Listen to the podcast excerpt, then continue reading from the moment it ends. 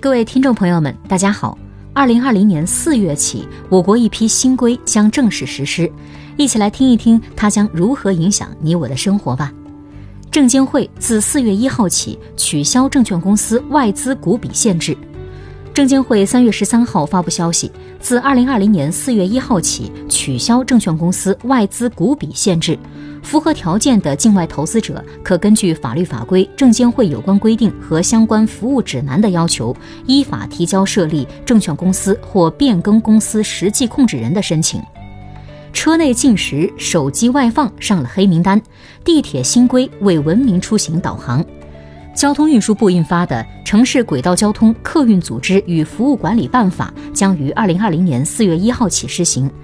办法中明确的七类约束性行为分别是：在车站或者列车内涂写、刻画或者私自张贴悬挂物品；携带动物（导盲犬、军警犬除外）进站乘车；携带有严重异味、刺激性气味的物品进站乘车；推销产品或从事营销活动、乞讨、卖艺及歌舞表演、大声喧哗吵闹、使用电子设备时外放声音；骑行平衡车、电动车。不包括残疾人助力车、自行车使用滑板、溜冰鞋，在列车内进食，婴儿、病人除外；随地吐痰、便溺、乱吐口香糖、乱扔果皮、纸屑等废弃物，躺卧或踩踏坐席，在车站和列车内滋扰乘客的其他行为。签证专办员卡使用新规，伪造、变造将依法依规处理。文化和旅游部印发的《出境旅游组团社签证专办员卡使用管理规定》将于二零二零年四月一号起施行。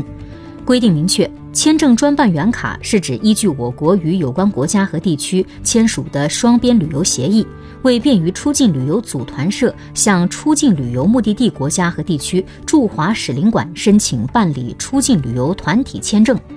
由文化和旅游部国际交流与合作局印制，用于向各驻华使领馆证明出境旅游组团社团体旅游签证办理人员身份的证件。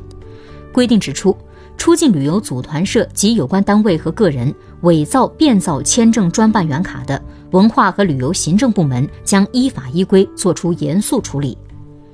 远洋渔业管理规定施行，建立从业人员黑名单制度。农业农村部新修订的远洋渔业管理规定将于二零二零年四月一号起施行，规定对原有十一种违法情形进行梳理，将从事 IUU 捕捞、故意关闭船位监测设备等增补为违法行为，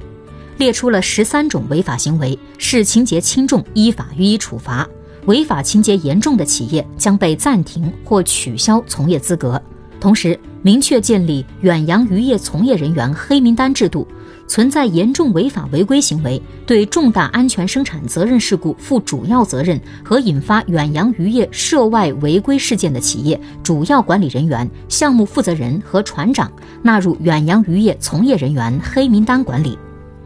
四月起，我国地面气象观测将全面自动化。中国气象局日前印发关于全国地面气象观测自动化改革正式业务运行的通知，从四月一号起，地面气象观测自动化改革将从全国试运行切换调整为正式业务运行。这意味着我国地面气象观测将实现全面自动化。相比人工观测，自动化气象观测的观测能力明显增强，观测频次较人工观测提高四至八倍。有效弥补了原有人工观测数据的不足，同时观测数据传输用时由分钟级提高至秒级，传输频次由五分钟提升至一分钟，数据传输频次与效率大幅增加。好的，以上就是今天和大家分享的四月份的一些新规定，感谢您的收听，咱们明天再见。